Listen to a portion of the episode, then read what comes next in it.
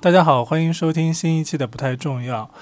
这一次在线上的依然是我五木，还有大球。大球给大家打个招呼。大家好，我是大球。呃，然后第二期节目呢，本来是想继续讨论上一次留下来的那个约后妻友的话题的，但是大家知道我们已经拖了大概有一个月的时间了，然后这个月也发生了非常多的事，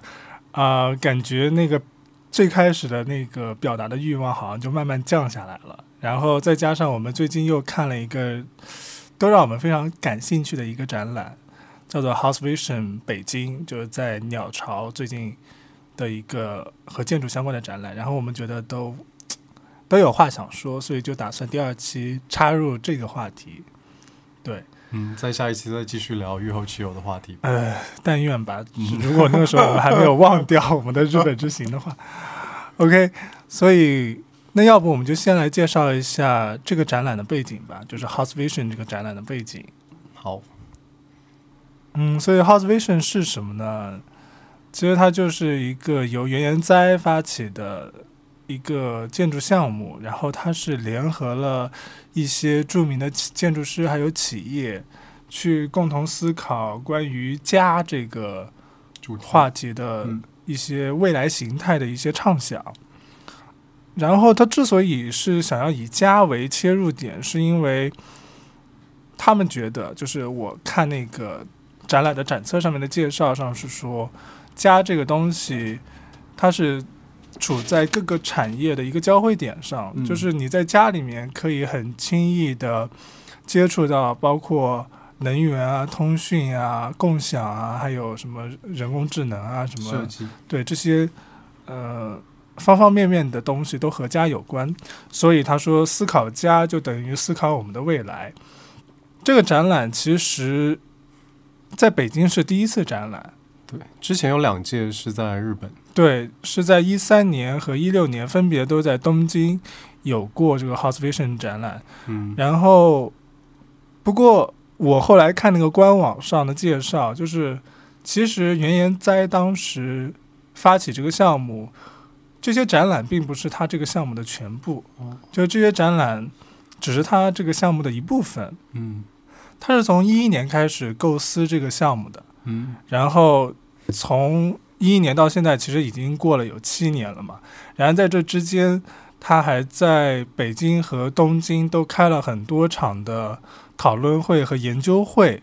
我觉得我们今天也不是今天了，就前几天看到的那场在北京的展览，其实它的最初的准备应该是可以追溯到一一年的时候，在北京的一一个关于未来住房的思考这样的一个主题的一个讨论会的。然后当时那个讨论会是有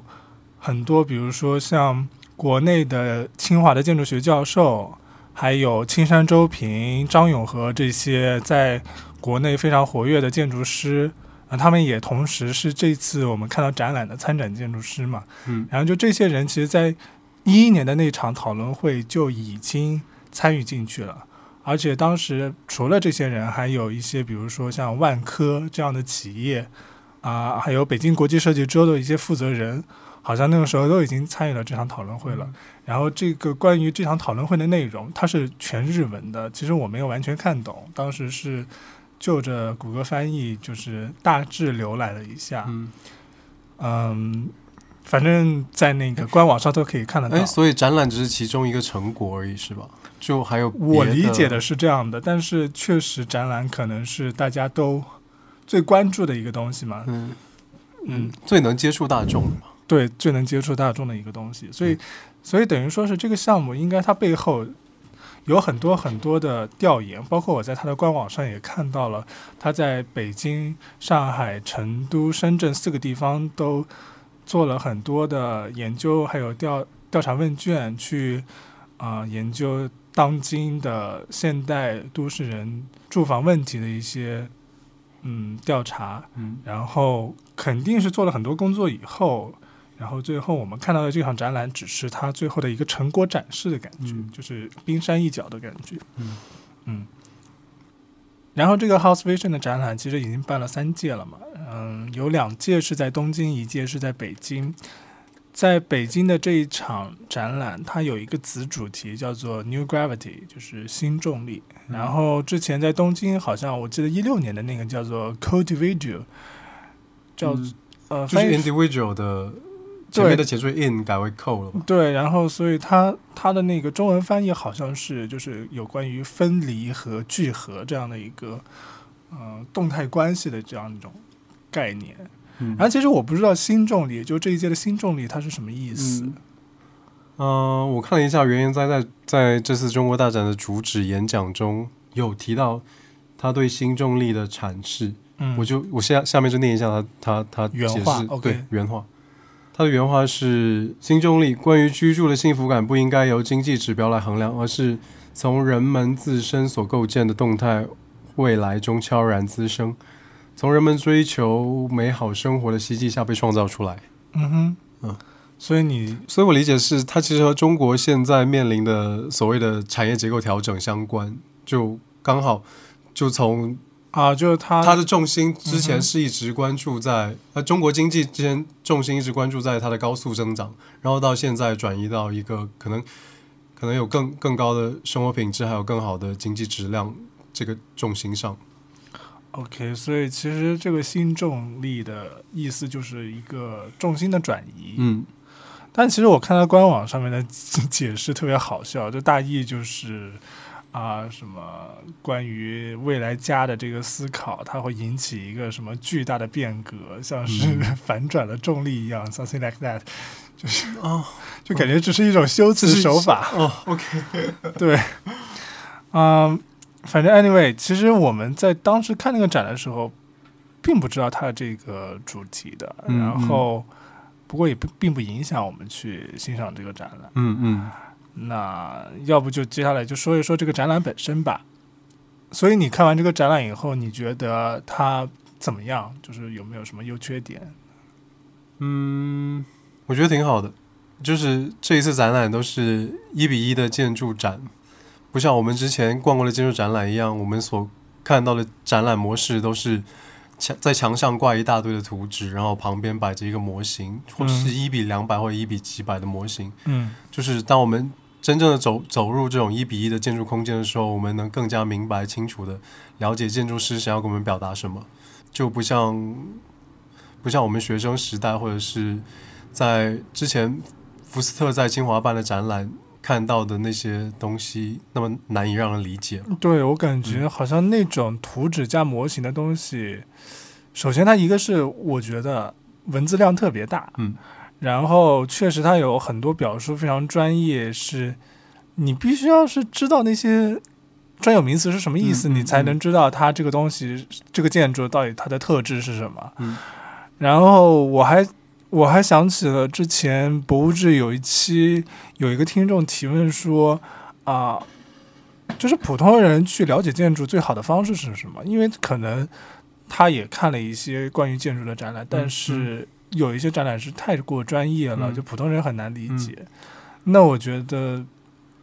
肯定最好的方式就是能够走到这样的一个当然真实的空间中去感受，所有老师跟我们说的都是这样的，就是嗯哼你要感受一个建筑，就是不要从纸上或者图面上去感受它，你要真正的走进它。嗯才能感受到它。因为建筑不是二维的，也不是也不是一个嗯小比例你能所能感受到的，它是一个空间。对，就是你刚才说的那个空间，就是嗯我觉得这一次还有一个给我留下很深印象的是，因为它这个建筑展，它的展品本身也是一个展览空间，嗯就是你走进那个，比如说像第一个展厅，其实我把它称作为展厅，就是第一个建筑啊。嗯第一个建筑不是那个水泥混凝土的那个建筑嘛，嗯然后它的墙上会有，比如说像一些视频，嗯然后还有一些文字，但是很简短的文字的介绍。嗯嗯就其实这些东西可能平常就是会放在一个展厅里面的，但是它也就把它放在了这个啊、展品本身的这个空间当中，嗯嗯嗯所以它的展品本身和这个展陈空间是合二为一的。嗯而且我觉得它做的比较好的一点就是它有很多视频和音频的这种嗯嗯讲解资料，哦会比那种你去呃博物馆看大段大段文字，或者是看那种建筑图纸上面大段大段文字会更好理解。嗯哦，说到这个，我觉得我还有一个优点，我想说的就是，它是一套完整的展览体系，就是嗯和我们之前逛购的展不一样，就是它除了场地规划，还有入口入口的设计之外，还有周边的一些小商品，就是博物馆周边的商品也也是一个比较完整，就是和我们之前看到的展览不一样的地方吧。对，刚才你提到的那个贩卖周边的那个，嗯，其实它是把 哎对它放在一个专有的空间里面。除了除了贩卖周边之外，我还想说的是它的展览手册，它的设计展览手册。对，我觉得那个它的展平面册设计做的也挺好的。所以我我想说的是，它的设计系统是完整的，就是从平面设计到它的总体规划设计，到它每个建筑单体的建筑师参与的设计，到它到它整个活动流程，嗯、活动流程我不知道，可能和我们之前在东京看的展览水平差不多，但是我们是在国内少看到这种比较完整的设计的。我觉得它之所以这么完整的这样的一个体系，和它本身其实是一个设计展，应该是分不开的，嗯因为它嗯本身做这个展览的人。就是原哉，还有会场设计师魏延武，就是，嗯嗯、我觉得设计师本身就会很注重这种一体化的这种整体性的，呃，体验的感觉。嗯嗯嗯然后刚才说到那个会场设计是魏延武，其实这是也这也是一个我们都非常疑惑的一个点，对，然后也是很想吐槽的一个点，就是因为我们也看了那个官网上面二零一三年和一六年在东京的那个展览的一些嗯视频资料，我觉得那个在东京的那个展览的会场设计真的是非常的呃很精致，或者是很讲究吧。嗯，嗯，比但较是讲究一点吧。对，但是感觉这次在北京的这个嗯就、就是一六年一六年那个 House Vision 的展览，其实是通过一个木栈道平台，把所有的嗯建筑都像树枝一样，什么像树枝一样对，它其实有点像树枝啊，哦像就是一些小道伸出嗯去。小道伸出去，然后有一个主展台，然后主展台是应该是主路线吧，主路线嗯周边会伸出一些更小的木栈道，伸到嗯每一个小的建筑里。嗯，嗯 然后那个其实木栈道，因为它给你的一个非常明晰的一个观展路线嘛，嗯然后你对会看到，因为日本人特别爱排队，所以所有人在入场之前就是是沿着那个木道很整整齐齐的排成、对嗯对排成一个长队，就感觉好有形式感。 对。然后这次然后这次感觉就像是随便在鸟巢旁边挑了一块空地，嗯然后哼，铺装什么的也没改。然然后只是裸露的混凝土地面，然后甚至它地表的一些草坪，所有的建筑都跨过一些草坪，然后然后跨过一些比较混乱的，就感觉那里面的环境其实并没有做很好的规整，对，然感觉后它只是圈了一块地，然后做了一个入口，然后展现其实也是比较怎么说，比较随意吧自由比较随比意。嗯较自由的那种状态，可能能看出来有设计过的，可能也就是那个入口和那个售票亭那一块儿吧，嗯入口入口的展墙好像是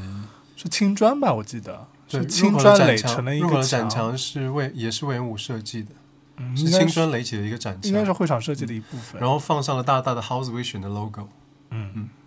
对，它是一个完全露天的展览，对，嗯，是。所以那天所以那天风非常大，是吧？ 对你想说那个那天风非常大， 对，而且风就是大到可能工作人员怕那些就是展览的那个指示路标被吹倒，嗯所以都提前把它躺倒放，嗯所以就是那所以就感觉 很好笑。反正我觉得嗯怎么可以这么随便就把那些躺倒了？ 对啊，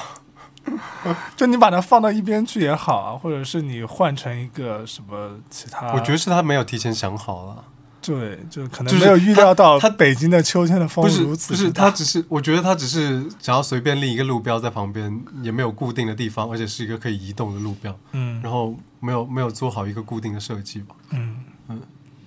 而且其实它的那个很多建筑的施工也挺粗糙的，嗯，这是这是我们接下来聊的缺点吧。其实我们刚刚已经说了很多缺点了。哦 OK，对啊，就是那还个，有施工方面的问题，就是是那个施工已经不仅仅是，我觉得不仅仅是粗糙了，我觉得有的有的建筑可能安全性都没有办法保障，哎，这个这个这样说好吗？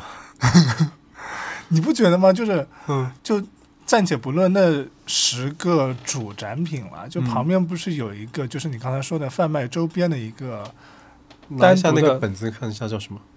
应该是叫做什么会场吧，因为它那个地方同时是做了啊、周边贩卖台，然后还卖一些什么啊文化设施、书店、活动纪念馆、纪嗯念品卖。哦，对，它那是中信书店入驻的一个场地嘛，嗯，然后对还有一个大屏幕和一些椅子，应该就是应该做一是些之发前布活动、对，的好时像候之做前原研哉也来过，对，嗯，发布会的时候吧。我觉得那个其实我本来是想说那个地方还挺好的，就是嗯，他专门开辟了一个场地在周边，而且又放了一些椅子，可以供人休息，然后也可以暖气又很足，嗯所以在里面还挺舒服的，嗯嗯我觉得。看对，但唯一不坐好在的前面也可以看那个视频讲解，就是关于这整个是展览的介绍吧。对，那个也是循环播放的，应该对对但是唯一不好的就是风太大了，然后对那个那个就是有点像是临时临时住宅或者临时建筑的那种搭建方式，嗯我不太理解啊，就是就它那个搭建方法应该是很常见的吧？还挺常见的一个会场建筑吧，就是一个破屋顶，上面是一个破屋顶的呃钢架，然后然后然后蒙了一个什么一个膜结构的一个东西蒙在上面吧，反正当时在那个北京的秋风中就猎猎作响，然嗯后、就感觉随时就要被吹倒。对啊，然后我们我们就快速的撤离了那个建筑，是，所以逛完整个建筑展览，我会有一种倾向于认为它是一个一比一的大型建筑模型展。嗯，好吧，那我就暂且把你这句话理解为是讽刺。 嗯，也不是讽刺吧，它嗯就真的很像我们建做模型的时候，嗯，你会看到我们本科做模型的时候就会有交缝，有各种就看起来不是很讲究的一些东西，，对就对暴露出来。对，对我确实看到了它那个漆刷的，然后还有一些地方用一些什么小木条去塞那些缝隙，嗯嗯嗯，还有一些玻璃的缝的胶的痕迹就很非常明显，啊就会就让是人感觉可能完成度不是很高。啊，嗯，这其实就我觉得就其实更像，其实更像你去参观一个呃房地产楼盘的时候，你去看的样板房嘛。哦，其实说到缺点，其实我还想补充一个，就是虽然它那个展册是做的挺好的，但嗯是因为当时我进去的时候，它有三本展册啊，嗯就是中日英嗯，三三语的展册都有。啊嗯嗯然后，因为我个人比较偏爱日本的平面设计，所以就拿了一本日文的。嗯然后后来我比对了一下，发现我有大概率的估计，嗯这个展册应该是先有日文版，然后再有中文版的，嗯因为我看到那个日文版里面的排版是相当好的，嗯嗯嗯那个段落的，反正那个段落都是两段对齐，然后都是分段的，但是。日文是比中文要长的，就是同一段话，日文看起来是文字更多的，所以你把日文版做出来以后，如果想要做中文版的话，你需要让中文看起来更多，所以才能填满那一块地方。所以中文版在做文字排版的时候，居然不是用着两端对齐，嗯而是那种所谓的按语义折行的那种排法，嗯就是你会看到。一段文字的右边是一种锯齿形的，因为它就是随意的折行，哦随意的折行，它哦不是那种两端对齐然后分段的，嗯然后它既没有段落，然后又右边看起来坑坑洼洼，嗯对，所以我猜它应该是嗯为了和日文版的那个预留出的大片空间做匹配才这样选择。哦，嗯，所以所以其实从整体来看，这个展览还是一个好展览，只是我们刚才挑了一些细节上的，对对对对，都是其实细。节上的啊问题了。对对，其实我觉得还是很推荐大家去看的。那要不我们接下来就仔细聊一聊我们印象深刻的展品吧。嗯，好，那我先说一下我比较喜欢的展品，或者说是建筑。呃，第一个就是我们看的，一进去看的那个第一个那个混凝土的那嗯个。我之所以对它印那象个是叫铜器吧，铜，对铜，石人工。嗯，石人工，就混凝土的意思，那个词那个字好像是之前，我也查了，我也查了，嗯，很神奇就。因为我确实，我确实，我不是搞建筑的，然后嗯我不知道那个词是什么，怎么念，也不知道它什么本意思。科学结构和建筑的都会知道这个字。 OK，、嗯所以你要不你来给大家介绍那个词的来源？那个词就是一九五三年，呃，上个世纪五十年代的时候，有一个教授就觉得混凝土这三个字这太三个难，字太难念了，就是不是太做难念，太长了吧？太长了不好做笔记，嗯所以就发自己发明了一个十人工组合起来的一个词作为一个人工石吧，我记得上面写的是，他最开始是把它写成了人工石，因为人工石就是水泥嘛。嗯，然后后来觉得人工石这三个字写起来也有点麻烦，那干脆就把它合成一个字，就是铜这个字。嗯，然后他后来就被那个语言文字什么研究会就收录收录了，然后就变成了一个正式的用字，就对是石人工这就个词。专指混凝土，然后这个铜器这个名字呢，就就顾名思义了，它就是有一混凝土做成的一个房子。嗯然后那个混凝土非常特殊的点在于，它是那种多孔的轻量的混凝土。我用手去按过那个墙壁，然后觉得它是有韧性的，就是嗯居然感觉是软的那个混凝土，好像那个混凝土只有三毫米厚吧？是吗？所嗯以混凝土确实是可以软吗？我不知道，我我我印象里面的混凝土一直都是，我觉应得该是，我觉得不很是，脆很硬的那对，种。我觉得不是它软，是是它和纤维，就混凝土和纤维就柔合在一起之后，你按那个纤维是有纤维的弹性在，嗯而不是混凝土本身。嗯，所以那个纤维应该是什么物质啊？我看它介绍是一些玻璃纤维，是有玻璃纤维在里面、是吗？呃？我看一下，这个材料就叫就叫玻璃纤维混凝土。嗯哼，嗯，只是它的浇筑过程可能就是你先把一些纤维放到一个浇筑的模板里，然后再用混凝土把它浇筑起来，嗯然后然后就形成了细细密密的孔隙。嗯然对后那个那细细密密的孔隙就作为建筑外表皮，可以使建整个建筑又通又通风又透光嘛。嗯嗯，我确实很喜欢那个通风透光的感觉，就是你走在那个空间里面，因为外面的风很大嘛，但是透过那个非常细的那个孔隙吹进来的那个风，就是变成了微风，嗯，而且它外面还专门做了一个。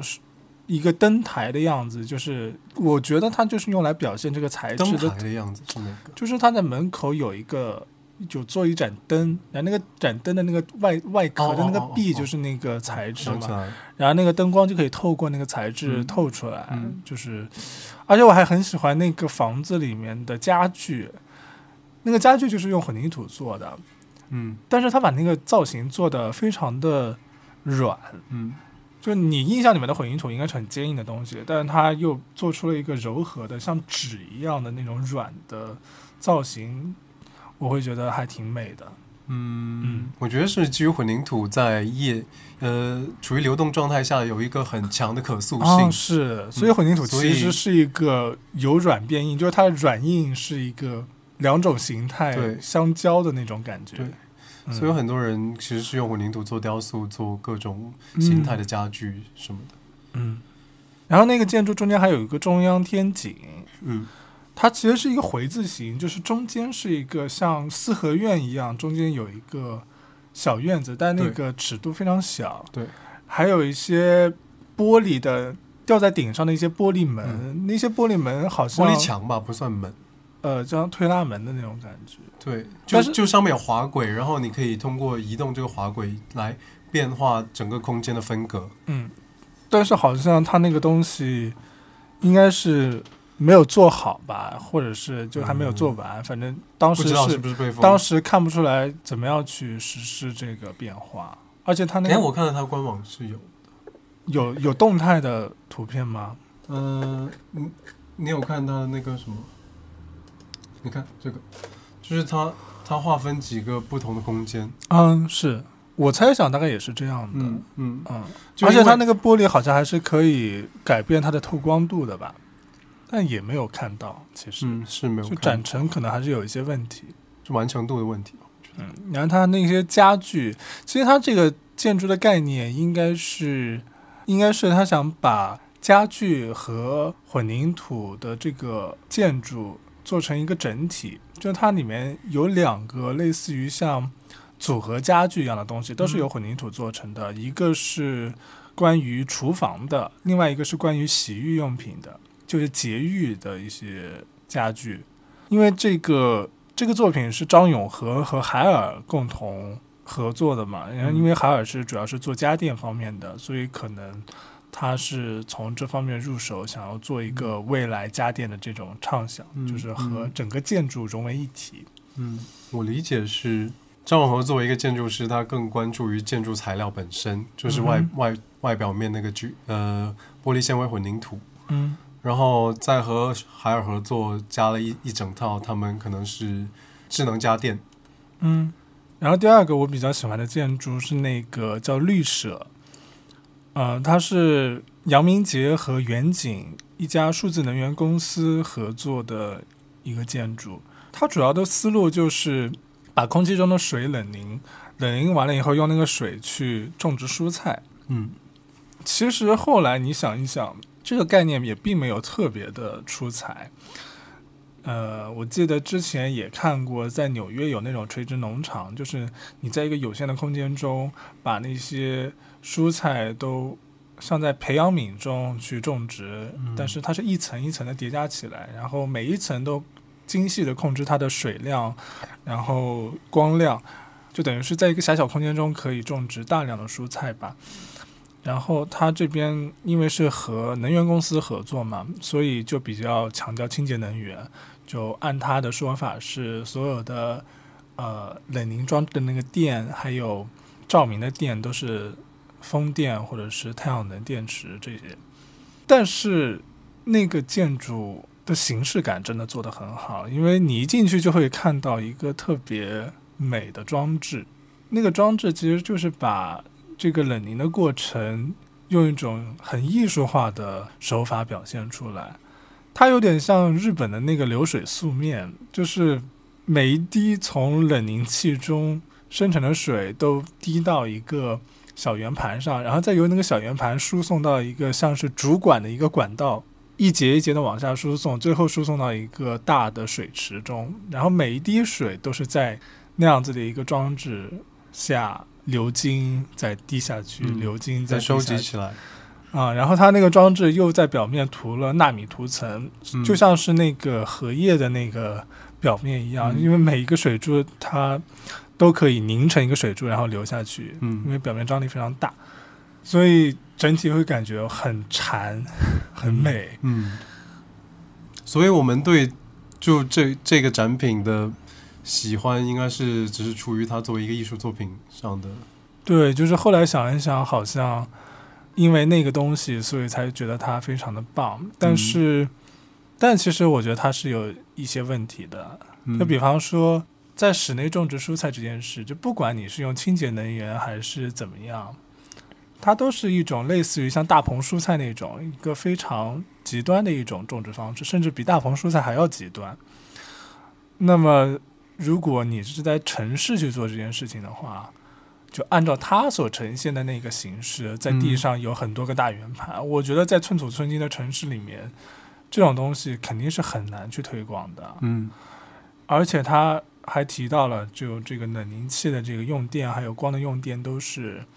清洁能源嘛。那其实问题就出现了，就是那如果你这用的电不是清洁能源，你不就不环保了吗？所以可能这个建筑的重点还是在于清洁能源这件事情上吧。所以你觉得他他探讨家和家这个主题和清洁能源没有达到一定的深度，是这样吗？不是没有达到深度，哦是不够新，是它的它的它的它呈现出来的这个形式是是在室内种植蔬菜这件事情，但是其嗯实它这个建筑的最重中之重是你这个所有的蔬菜种植的能源来源应该是清洁能源，嗯嗯就这嗯是他想表达的。嗯但是清洁能源这一块儿，我并没有在它这个建筑当中就感受到。嗯，我就先说这两个吧。接下来你有什么印象深刻的作品吗？嗯，我比较喜欢的是建筑师青山周平和华日家居合作的作品，叫做《新家族的家》。嗯哼，呃，这个作品从外面看其实是一个白色的方盒子，然后有一面玻璃幕墙向外展示着里面的设计内容。嗯然后里面的设计内容走进去看，可以看见里面还随机摆放着一些木质的小盒子，就一个嗯大盒子里面罩着一个几个小盒子，然后小盒子周边摆放着一些现代化的家具，包括餐桌椅、钢琴、书架等，还有一些植物，就是一些比较比较典型的所谓日式的家具。然后，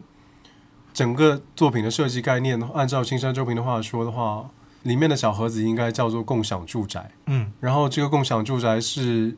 是可以由家具工厂加工生产的，只要现场简单拼装完成就可以了。所以它是模块化，然后非常容易复制的那种嗯，对，家具。嗯。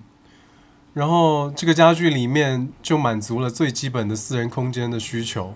包括床、还有写字、桌椅之类的。对，就是一个很小的卧室的感觉。嗯嗯嗯。这些盒子周边的共享空间还布满了共享的家具，就像我们刚才描述的那样。嗯哼那应该是建筑师设想里面最活跃的共享空间了，可以进行一些聚餐、交流等公共活动。嗯后来我们仔细看了一下，才理解大盒子其实模拟的是城市中的闲置建筑。是一般，因为现在你看北京就有很多闲置的商场和工厂，这种可能是实体经济受到了一些冲击，所以很多商场都被嗯空置了。就商场什么都转移到电子商务去了，就实体店可能就不再经营。，对，所以所青以说山很多闲置的建所以筑。青山周平可能是一方面想要利用这个闲置的东西吧，所以才提出了要把很多模块化的小型家具放到这样的空置房屋里的这个概念。嗯，对。还有另外一个，它针对问题应该是城市青年面临着邻里间缺乏交流，还有住房困难的问题。对对对，这个嗯反正就是所谓的人和人之间的交流日渐衰落，也是可能是一个全球面临的一个问题。嗯，对，所以我觉得这个作品算是算是这次展览里比较目标问题比较明确的一个，还有它的落地性比较强，嗯哼，可落地性、就是我们去看到的几个作品里可落地性比较强的。对，就感觉可以，确实可以立刻做出来就使用的一个东西。对然后它在背后那面墙靠墙的部分，还有一些呃亚克力板分隔出来的一些可以共享的低频的工具，就是类似于一些电吉他或者是行李箱或者是电视机等，都可以由居住在盒子里的人共同享用的一个一些东西。我感觉这个方案是那种可以随时被一些青年公寓的公司抄走的这样的一个方案，嗯，对因为因为其实我觉得现在的很多青年公寓也是有这样子的一个思路。比如说像什么自如寓啊，或者是什么，然后还有小米投的那个叫做优家的那些，嗯就等于是把很多青年人聚集在一个大楼里面，然后那个楼可能很多洗衣机这些用品都是共用的，然后还有一些公共的活动空间，然后每个人居住的那个房间都非常小，一般是那种小像 loft 的那种，但是平方特别小。西安中平这个最大的区别就是它那里面的小盒子是随意摆放的，那些公共空间是在这些盒子之间自然形成的一个状态，嗯所以有更多可能性。对，就比这种已经出现的这种青年公寓看起来会更加活跃、更加自如，嗯而且由于它是直接可以生产出一个家具，然后放到一个空置的大就楼简单的里，拼装一下就好了。对，所以我觉得可能相比较于你现在要重新改造一个楼，嗯改造成青年公寓的话，它会成本可能会更低低。对，对，但是其实我觉得它还是会有一些问题，嗯就是就因为我觉得它的本质是青年公寓，所以现在的青年公寓可能会有的问题，它它的身上也会有。嗯就比如说我之前也看过北京的一些青年公寓，然后有几个特征吧，嗯首先是里面的环境其实很脏乱。可能是一一群人生活在一起，然哎嗯后嗯使用那些公共用品也不是非常注意，哦，所以有些洗衣机啊什么的，一些公共区域其实是挺脏乱的。嗯我想问一下，这些人群主要是人群就是一些在互联网公司工作的那个，因为他的租金也不低嘛，所以还算是是比较高收入人群的，但是是哦单身的那种哦，啊、就比如说喜欢群居的那种年轻人嘛。嗯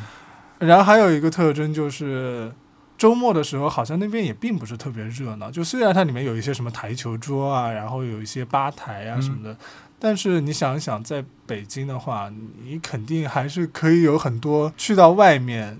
去商场啊、电影院啊、酒吧这些地方去活动，嗯你不需要就窝在一个比较狭窄的一个空间里面去活动。嗯所以其实最后你看那个公共设施的使用率，其实也并不是非常高。嗯，而且我突然想到，就是因为我之前在东京住过那个胶囊旅社，嗯其实它像这种一个木质的盒子和这种公共空间放到一起的时候，完全呃就是无不可避免的会有噪音互相的影响。嗯，就我对在那那个胶囊旅社的时候，能很明显的感觉到，就是噪音影响其实挺严重的。嗯我不知道就是这种公所谓公共空间和私人私人空间安静程度的需求不同的时候，就是杂糅在一起会不会互相影响？嗯然后还有一个点是，我觉得它好像只有一个天窗可以采光，嗯哼然后像在那个呃有一面完全通透玻璃的盒子里，你可以看到采光还不错，但是可能放到一些闲置建筑里之后，啊，它有那种完全通透的那种盒子吗？没有啊啊！我的意思是，你啊放到、你放到现在这个白盒子，有一面完全打开的，啊，我懂你的采光量意还挺足的思。。OK，但是你放到一些闲置建筑里，不一定会有这样的采光量。啊，不过如果是像现在那种就是玻璃大楼的话，其实应该是有采光的。但是，但是如果是商场这种，就嗯是就是不行是对，嗯，还有厂房，对而且而且你再再把自己再塞到盒子里面的其中一个小盒子里，它嗯只有一面天窗，我觉得不适合长久住在这里。所以这它，个我觉得它其实更适合作为一种青年旅社，或者是就是短期短期停留在这里，然后体验一下。其实也不一定是体验一下，嗯，我觉得它比较契合现在当下年轻人的一个点，就是它看起来是可流动的，就是、哦就是因为它是那种模块化的复制品的那种感觉嘛，嗯嗯嗯所以，呃，它不存在所谓的定制化需求或者是个性化的这个需求。你个性化的东西可能是那些公共空间里面的东西，你可以去随意的去使用它，但是那个房子里面的那些东西，其实我觉得反而是公共空间里的，可能你无法达到那么多个性化的需求。在你可以挪动那个，因为因为那个盒子下面好像是有那个滚轮的，嗯有对，你可以，比如说我现在需要一个很大的空间去做一个大型的体育活动、嗯有戏有室内活动，那你就可以把房子推哦到一边去，然后空出一个巨大的空间啊。嗯嗯嗯，然后，如果你现在是只是想要就是三三两两的聊天，你就可以把它稍微错开一点，嗯然嗯后嗯形成一个个的空白空间。就嗯我觉得这些方面是你可以在使用上去根据你自己的需求不停的变化的。嗯嗯嗯，但是那里面的空间，因为它，我觉得因为它太少了，就东西太少了，所以供你发挥的余地很小。嗯但这也恰恰是因为这个特质的话，你如果搬走了，另外一个人进来，也可以很轻易的就使用你之前使用过的这些东西。嗯所以我觉得它流动性应该会非常强。所以就像你刚刚说的，可能会作为一个短期的居留的一个形式，嗯我觉得是很有可能发生的。嗯然后我觉得它的这个设计和后面的那个呃无印良品的那个嗯也非常接近。嗯，对，其实这两个有很多相似的地方。嗯，无印良品那个就是。无印良品和一个叫长长谷川好的，其实我不太了解这日个本建建筑筑师，师，对，我不太了解它。呃，他们做的一个方案是和那个青山真平的比较相近，然后无印良品是想要做一个在上海的员工宿舍，他把员工宿舍的构想也是构想成了一个很多很多个小的空间模块，嗯然后它可以拼接成很多个不同的组合，然后不同的组合下会形成不同的公共空间。对，就比如说你可以把那些小的模块围起来拼成一个圆形，然后中间就有一个圆形的像广场一样的空间了。然后你如果你把它合在一起，就会出现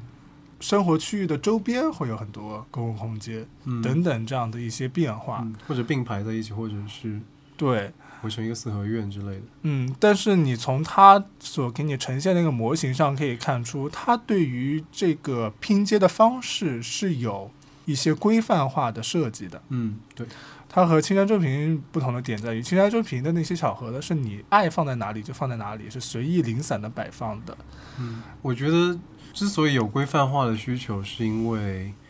无印良品那个盒子是呈 L 字形的两层，一层是呃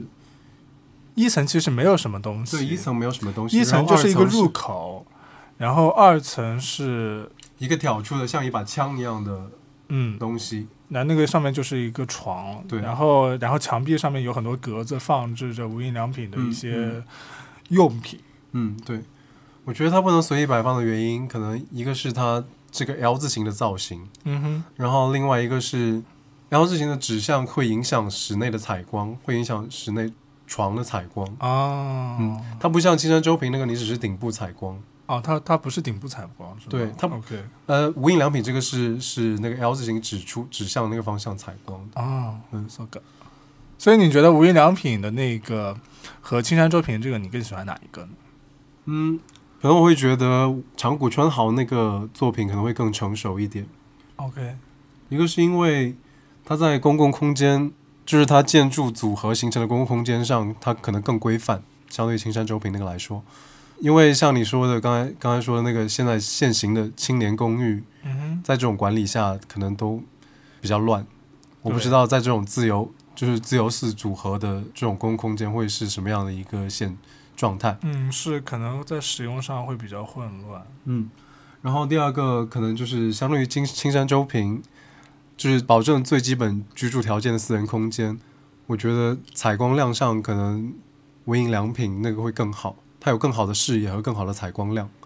然后第三个，如果说是利用闲置建筑的话，哦，当然可能无印良品这个没有说它要利用闲置建筑，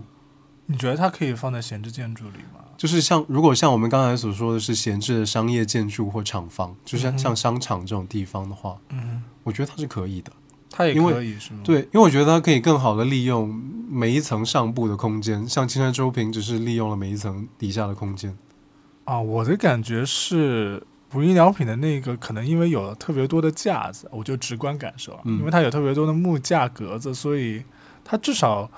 有基本的收纳的功能。但嗯是青山周平的那个，我看好像它就是楼梯下面有一点像柜子一样的东西，哦就。收纳空间几乎是没有。对于我这种家里面东西非常多的人来说，我觉得收纳空间确实非常重要。嗯，所以你更喜欢这两个方案中的哪个方案呢？呃，其实我更喜欢青山周平的那一个。嗯，对，因为不管怎么说，我觉得这种自由化的使用公共空间的这种想法是很有可取之处的，而且也很少有人去这样做。我觉得这种尝试应该是我希望它能够产生作用。嗯对，但是确实它应该只适合一部分，就是头脑里面有计划，然后有约束力的那一部分人，嗯。就是只适合一部分人 应该是。对，然后我还有一个印象比较深刻的是小米和李虎合作的火星生活舱，啊，那个我是觉得最水的一个耶。最水的，为什么？对，因为我因为我几乎没有看懂， 因为感觉它就是一个一个白盒子，然后摆在了一、嗯一个对，我觉得它不是土中间。我觉得不能说是最水的，它是应该是最概念，就是离我们最远的。如果说刚才金山周平和、和无印良品那个是离我们最近的、最有可能落地的作品的话，它是呃李虎这个是离我们最遥远的一个概念上的设计。嗯哼，其实我觉得它它刚好跟无印良品和金山周平这两种生活模式是相反的两个。嗯，说一说，我们先描述一下它吧。好，就是它是我们所看到的所有展品中最大是它，最小也是它。最大是指它占地最大，它通过一个大概有十多米半径的圆形走廊，但是我觉得那个 那个占地的那个走廊完全就是没什么用途啊，就是就是一个为了模拟一个环境。是为了模拟环境嘛、嗯 o k 它就是中间铺了一些土而已嗯嘛。嗯嗯，对。等一下，你听我说完嘛。好，然后全部占地大概有十多米半径的大圆作为场地，嗯然后然后那个走廊其实只是作为它观看主体作品的一个背景。它的主体主体建筑作品其实只占了大概三平米的一个小盒子，啊，然后那个小盒子就放在圆形走廊中间堆满红色沙土的地面上。嗯、那红色沙土其实是用来模拟火星的环境。我也不知道火星上是不是红色沙土。 OK，可能是的吧。就像就像你就像你不知道金山周平那个是不是真的有一大面玻璃墙一样啊 o k o k 对对，就是一个象征。OK，好，继续。所以它 才它才叫做概念设计。嗯哼，然后按照李虎的说法是，按照李虎的说法是，这是一个整合了一整套小米智能家电的行李箱。然后这个行李箱打开它可可折叠部分的空间充气之后，是展开的像气球一样崭新的空间。然后里面包含了客厅、还有厨房、卧室等。哦，所以那个像球状的那个东西，其实它应该是一个软质的东西，对充气的。对，它是一个可折叠的空间。其实我摸了一下，我觉得它那个是硬的，对，是硬的，所以所以没那个是模型是吗？就是它那个材质并没有真的去使用到它的这对个啊作品，里。它作为一个概念设计，我觉得哦你实现可能就是所谓的概念设计，就是实现起来哦 OK，OK 还是有有难度的。 OK，哎，我突然想到一个问题，嗯，就是你会觉得家这种建筑在极限条件环境下会变得非常狭小吗？我觉得有这个可能，因为其实你看，像在历史上面，嗯，你会明显的发现，平原上的房子嗯会比那些，比如说山林中嗯的嗯嗯一些比较恶劣的自然环境下的那些房子要更宽大。嗯，对，因为你在这样子的舒适温暖的地哦方建房子会更方便，嗯但是在一个狭，就是比较恶劣的条件下，你即便做一个很小的空间都很困难。，对很困难了。哎 OK 所以其实它的这个设计，所谓的火星上的生活舱，火星只是模拟，呃，指代的只是一些极限的环境。哦，所以它的那个生活舱并不仅仅可以只利用于火星上，对是吗？对对。 OK，其实我觉得李虎想要表啊达的是，即使在最小的空间、最极限的环境，嗯哼，人们可以通过居住在装有一整套小米智能家电设备的轻质建筑中，获得更独立、高效、自由的生活。这个听起来感觉像是给小米做广告一样。嗯 所以这一整套的家居到底是一个什么样的功能？就是如何使得呃、嗯人们在恶劣环境下依然可以很好的生活？就比如说我现在所想到的第一个问题就是，那在恶劣的环境下肯定是需要有电的嗯啊，这个电或者说能源这个问题要怎么解决呢？嗯我觉得首先它可能会有一套太阳能发电系统来维持整个建筑基本运转的动力，嗯然后除此之外还有一套空气和水的循环系统，来维持室内一些最基本的生存条件的问题。哦，所以小米其实就是提供了这样的一个设施去解决这个问题，是吧？嗯嗯，对的。然后除了基本能源问题之外，它还有一些便携性方面的考虑。嗯它用了很多轻质的材料，还有一些可折叠空间的设计。像我们在看到展品的时候，它整个建筑就呈现出了一种打开的状态。嗯哼。你可以看到，就是一个行李箱打开来，然后有一个气囊喷出来这样子。哦，哎，所以你刚刚说到那个行李箱，意思也就是，呃，这个东西是可以被折叠成一个行对李箱的状态，对是吗？对对，你你把那个气囊收收回去之后，再把那个盖子合起来，就可以看到一个行李箱一样的便携的建筑。哦，然后里面都打包起了它整套所谓的小米的智能家电。哦，然后另外另外就还有所有智能家电是通过网络连接起来的，形成一整套的智能家电系统。啊，就是现在的所谓的物联网的那个东嗯，西。对，其实小米也有运用啊，像我啊们是之前离开家，然后在家用一个摄像头看那个家里的猫，嗯嗯，就是通过那个叫米家的 app 吧，嗯，然后嗯可以联系起来家里所有的小米家电，其实现在就有应用。不过我觉得这个就是所谓的物联网，在这个案例当中的应用，其实它的联系并没有那么紧密啦，因为主要它想解决的还是所谓的恶劣环境这个问题吧。嗯，对的。但是我觉得智能家电这些的添加是保证它舒适性的一个，哦嗯，OK OK，嗯嗯嗯。所以你还会保持原有的观点吗？就是你还会觉得它是一个最水的？嗯，其实我最开始觉得它水，是因为我没有太看懂它这个建筑，因为可能是布展方面的原因吧。就是我们一走进那个那个，就是你刚刚说的那个圆廊型的那个空间的时候，你会在墙上发现一大排挂在墙上的像小米那些家电芯片一样的东西，嗯哼然后它的那个解说什么的也不是很清楚，我当时也没有仔细看这个展册，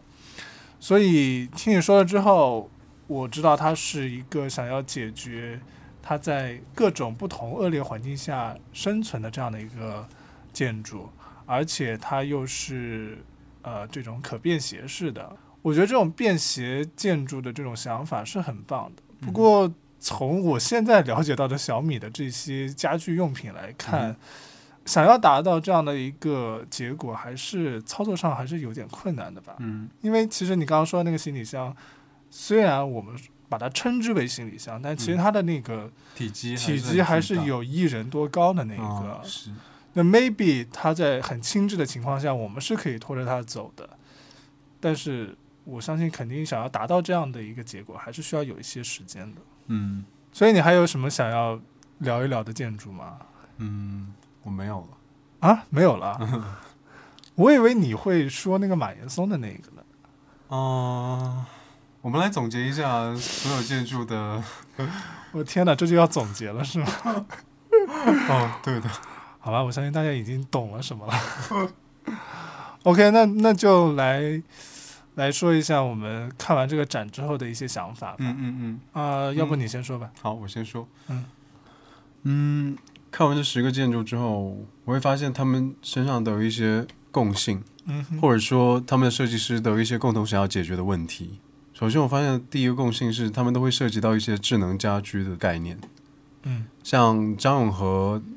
就是海尔给他配备的一些智能家电，嗯还有那个绿舍，可以通过 App 远程给里面的植物浇水的那个嗯嗯，设计。是，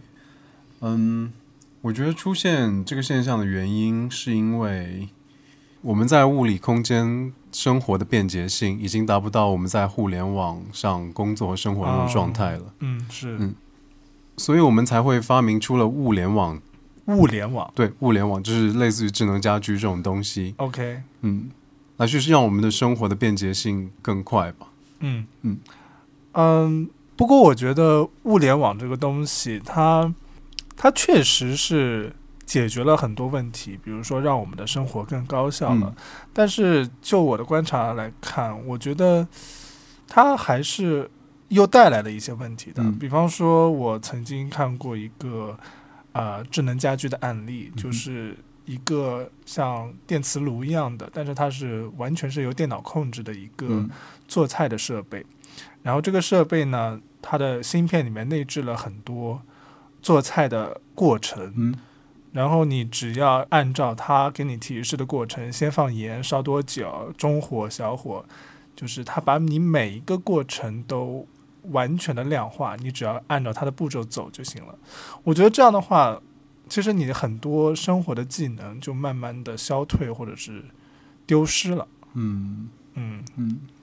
然后第二个，我发现他们或多或少都涉及到了社区设计这个概念。嗯像青山周平的新家族的家，还有无印良品的员工宿舍。嗯，我觉得我们应该先跟大家介绍一下什么是社区设计。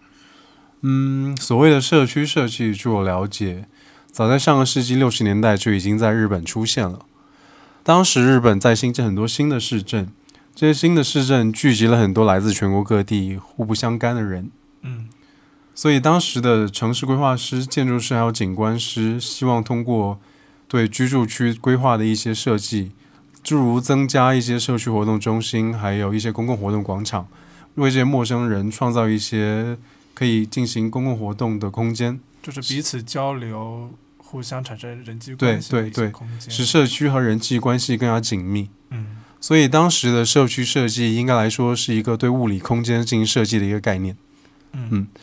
但是社区设计发展到今天，它已经不仅仅是对物理空间进行设计那么简单了。对，首先我觉得是因为日本整个的社会环境，现在日本已经进入到了一个所谓的无缘社会了，就是简单来说，大家都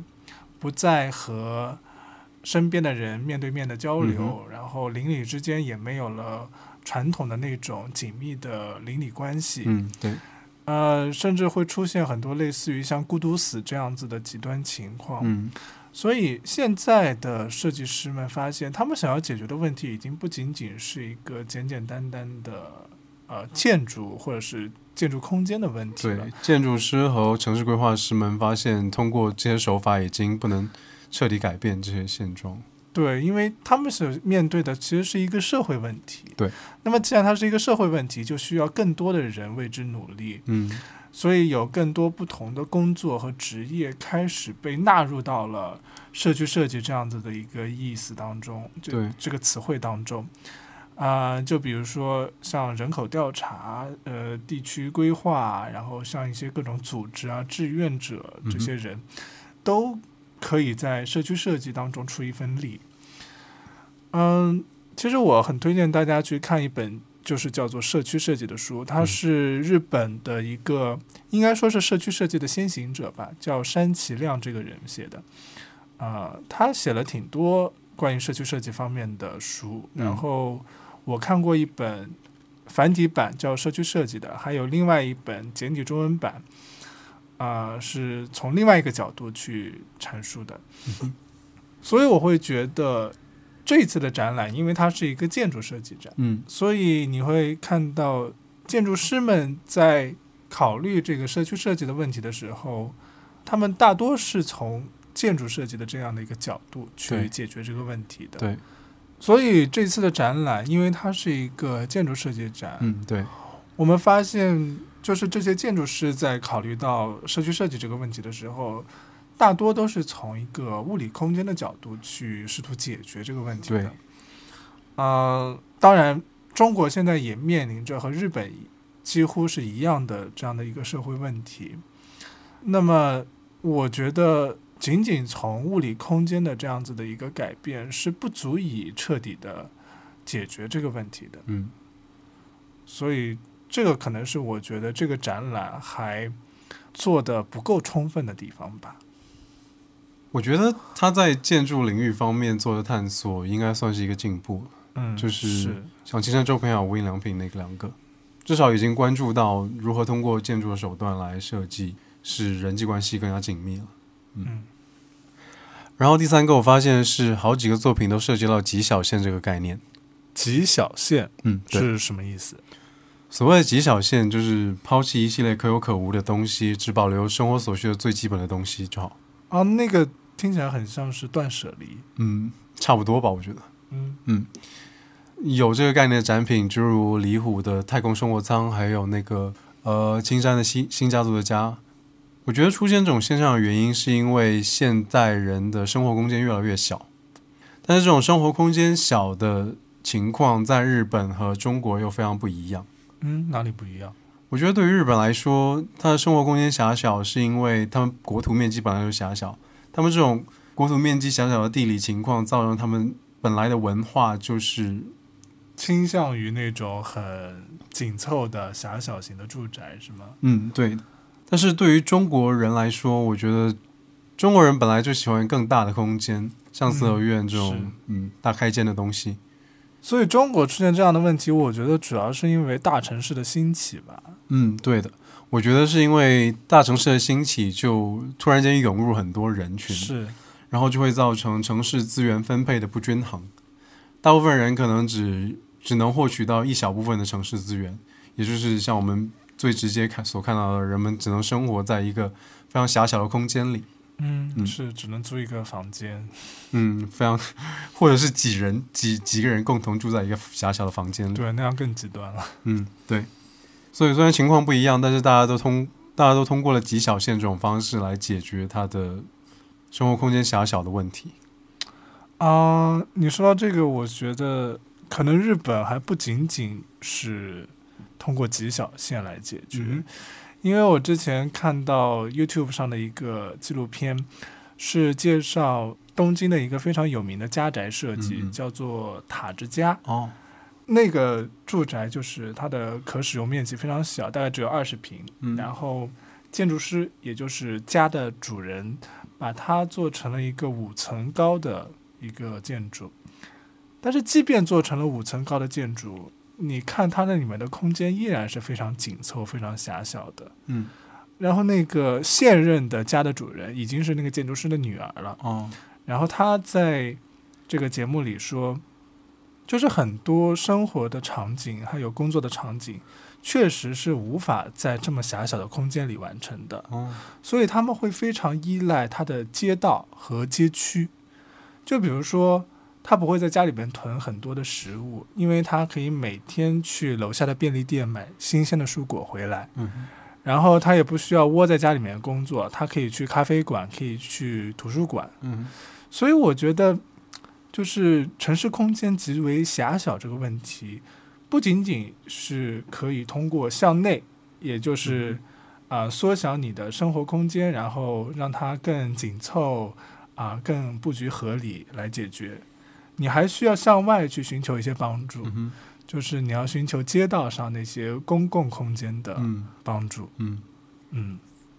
所以我觉得生活在北京最让人讨厌的一个地方就是北京的便利店实在太少了。嗯因为便利店这种东西本身就可以承载很多你的生活场景的，哦嗯嗯。然后我觉得出现极小线这种现象的另外一个原因，是因为现代生活的人们需要所需要的物理空间本来就非常小了，就是他们把大部分的时间都会花在虚拟虚拟世界上。嗯你只要给他一张床，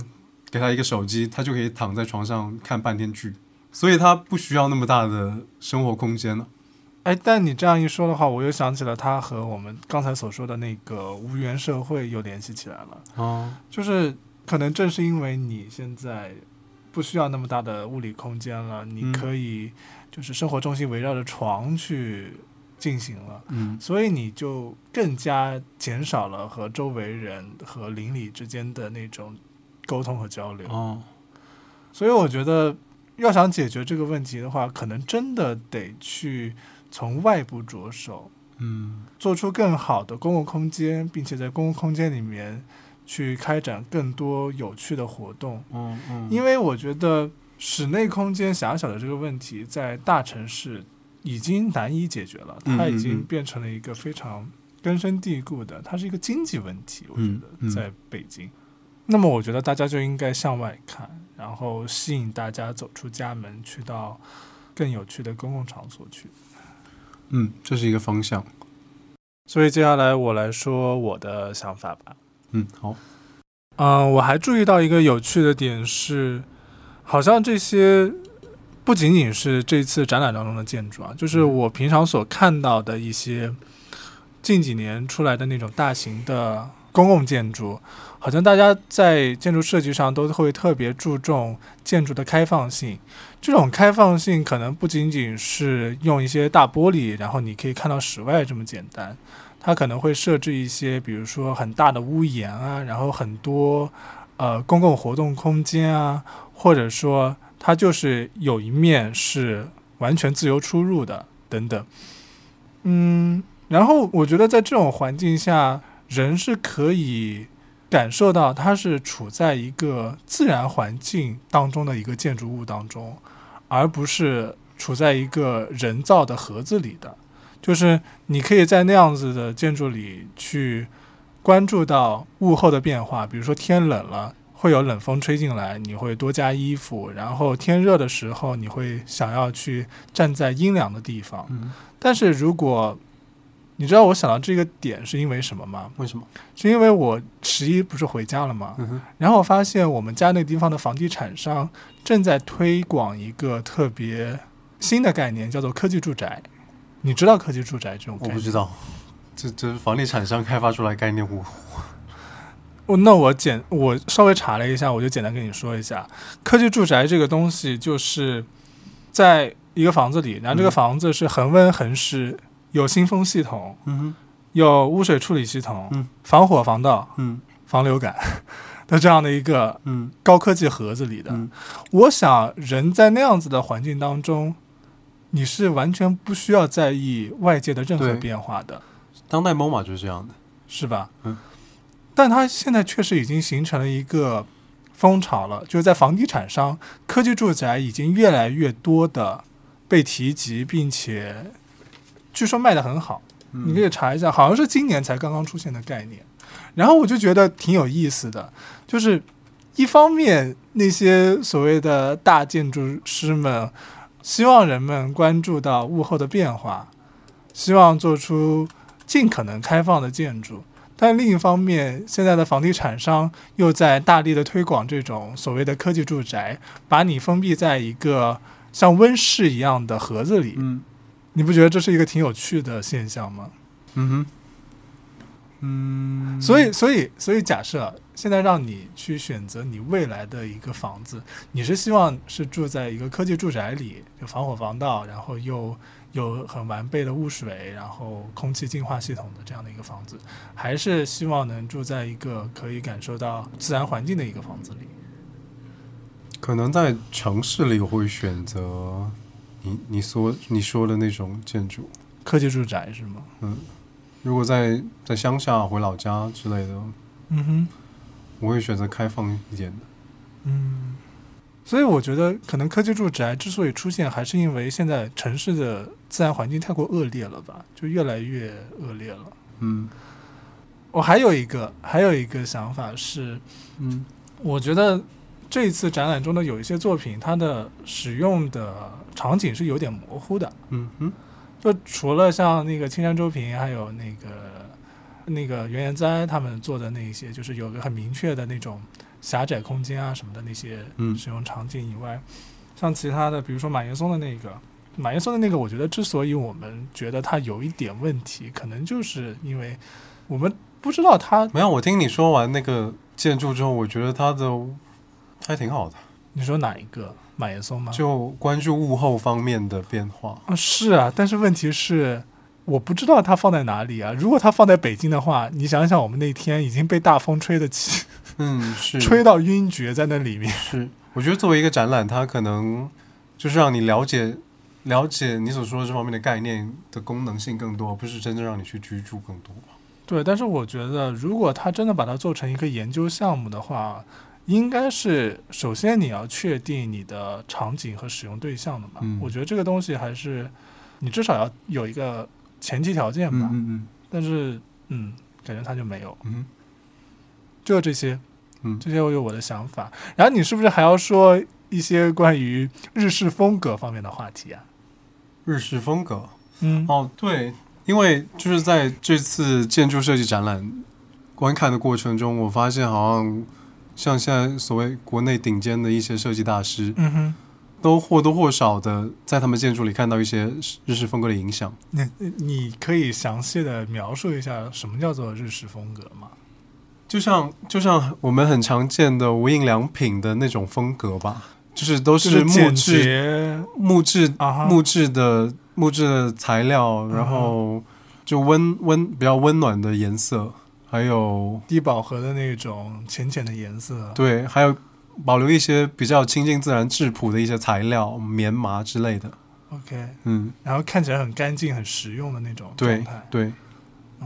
所以你觉得它它它是它背后隐含着一些什么样的东西啊？我觉得一个是这种日式风格，一个简单的材料，还有这种易于应该是看起来简单的材料。 OK，看起来简单的材料，还有比较明显的一些特征，很易于被模仿。嗯然后，所以我们才看到拉拉街的像名选优品名创优哦，品。名名创优品 OK，其 实其实还很挺多人喜欢那个牌牌子的。嗯，对，对对嗯，所以它能影响很多使用人群。我觉得它一方面是这种这种风格的东西，这种没有什么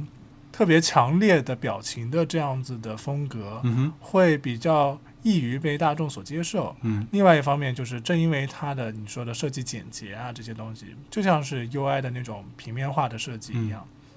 正因为它简洁，所以它的门槛比较低。哦啊，它更易于被模仿，还有传播。呃对，如果模仿可能有点太硬了，那学习吧，就哦易更于被学习。更易被学习，嗯哼嗯哼，所以，所以可能才造成了今天这种就满世界都是所谓的日式风格的这种嗯现嗯象。嗯。但其实我觉得它是这个学习过程，我觉得它是直接拿了，就是这种日式风格由来的一个结果，它是拿了一个结果，他没有看到这个日式风格形成的一个过程。 OK，关于日式风格形成一个过程，我觉得你想说无印良品的那一个历史是吧？对，哦，可能就要从民意运动开始说起了吧。对对对，就是，其实我查到资料是民意运动，其实它的。影响的来源是和欧洲的新工艺美术运动是相关的嗯哼，啊、就是因为当时机械化的那种高度复制化的那嗯种流水线产品大量出现嘛，然后欧洲的那那批人也是觉得这种东西太冷冰冰了，然后缺乏人的气息，人情味，然后缺乏自然，呃，所以像威廉·莫里斯那些人就开始进行了一些反工业化的那些，不管是艺术作品，然后还有一些家具，甚至影响到后面的芝加哥学派的那些建筑。然后柳宗悦，就日本的那个柳宗悦，也是受到了这欧洲来的这哦个思潮的影响，才发起了这个民意运动。所谓的民意运动，就是它很像是一种对于民间手工艺的那些物品的再发现，嗯哼，因为当时的人们肯定都非常习惯于，或者是很喜欢那些机器流水线生产的那些啊、看起来很精致或者是很很规整的商品，嗯哼，但是忽视了那些原本处于民间的那些很实用、很简单又富有一些人的手工的那种美感的东西。无印良品也是在最开始去吸收了民意运动的这个怎么说这个想法吧，然后去开始了它的这一系列产品的生产。嗯哼，所以你还记得我们当时去东京的时候，去了他们的第一家旗舰店吗？嗯，无印良品的第一家旗舰店在东京表参道附近吧？不是表参，是啊、呃好像是就南青山店，嗯我记得。表参道附近，然后我记得当时我们进去的时候都有点愣住了，嗯，对，就因为里面的那些东西和我们印象中的无印良品的商品是截然不同的。，，啊呃，那些东西首先它贵价，嗯，它比现在的那些商品更贵。嗯然后其次是它看起来特别的古拙，或者是、嗯有点粗糙，质朴，对，就就很像是农家的那些用具。当然，对它是有美感的，对嗯我觉得它是有美感的。呃，但是和现在的这种精致的，就看起来很精致完整典的雅的那些呃无印良品的商品就是嗯不一样的。嗯，不知道是不是就是想放在第一家店里的商品是这样，然后普通店就做成我记得第一家店应该就是它的第一批的，哦，所第以一他批卖的的都是产品的第一原批，型，就一九八零年创立以来第一批的产品是吗？似乎是我们到时候可以查一下，但是哦，嗯，然后按照李如一的说法是，他觉得无印良品的这种做法都不是真的吸收了民意运动的精神的，嗯哼，因为他觉得民意运动所呈现出来的那些精神，应该是首先它应该是民间的，而且它是低低价的、嗯，手工的。无印良品只是看起来像是那些东西，嗯，但实际上它又是商品化生产的。嗯哼啊、那种流水线的作品，嗯哼，嗯更像是而且借用嗯了这个噱头。对，而且而且你看现在它的第一家旗舰店里面的那个商品，居然还卖的比现在它的正式的商品还要再更贵价，就我觉得它把它古董化了，对，对吧？它把它。所以就是在它身上贴了很多，就是啊，这个东西是需要被保护起来的，它是我们的民族财富的这种感觉的那种标但签是在这上样面。说来，感觉第一家第一家店的那些商品也不能当做普通商品来使用了，它确实有，它像是展品，嗯，对，它像是展品，它像一个艺术品。所以其实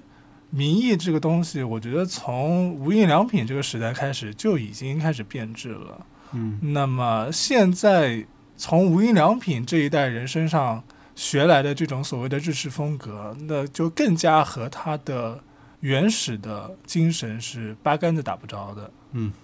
所以你现在看到的所谓的日式风格，你感觉它是非常千篇一律的。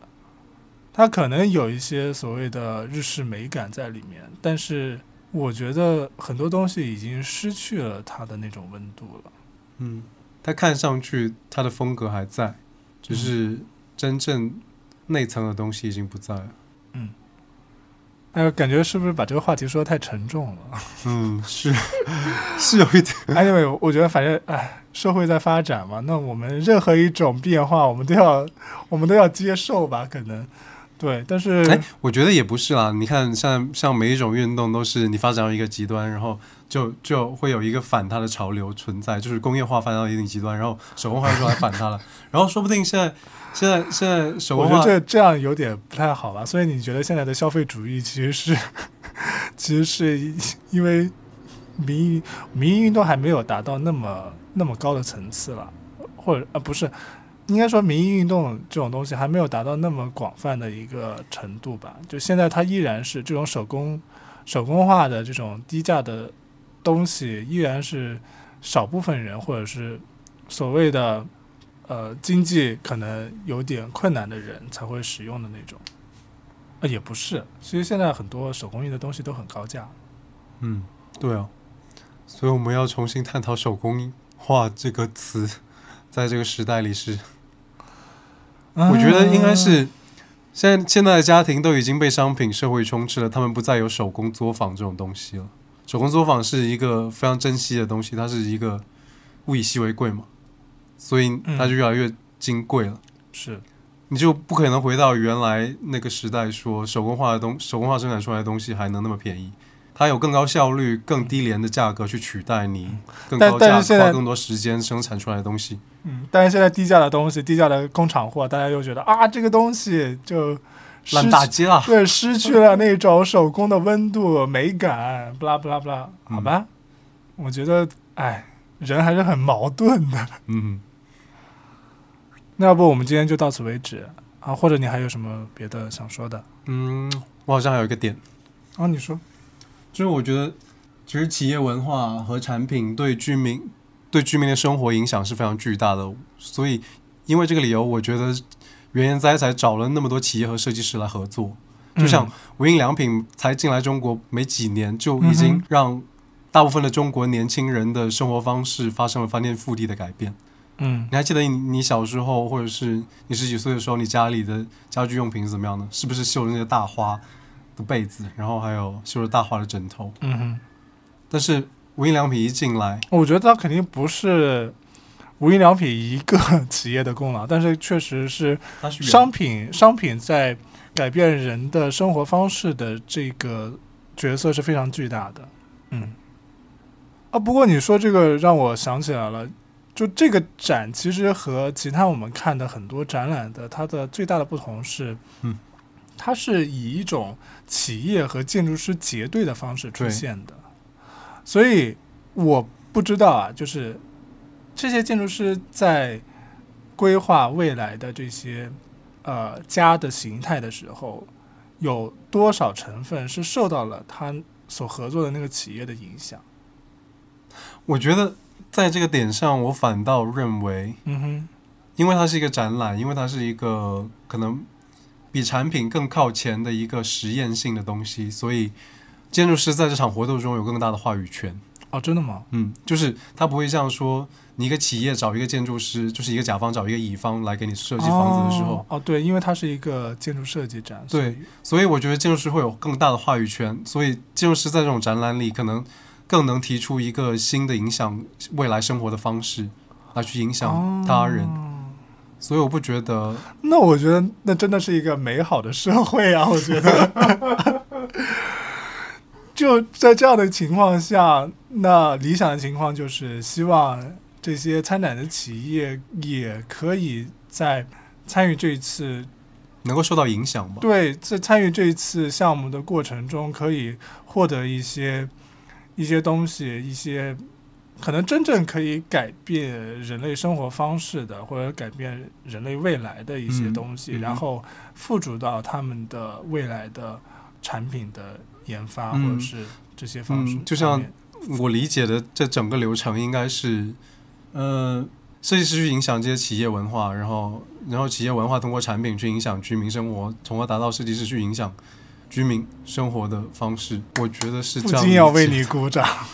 感觉我们把原研哉的这个展览拔高到了一个非常高的层次，我是这样，我是这样想的，就哦这这个，是是是是，所以推荐大家去看吧。嗯对，对，它应该展到十一月十月份，嗯然后虽然就是风很大，哦天气很冷，然后又在那个鸟巢旁边那个特别空旷的空间，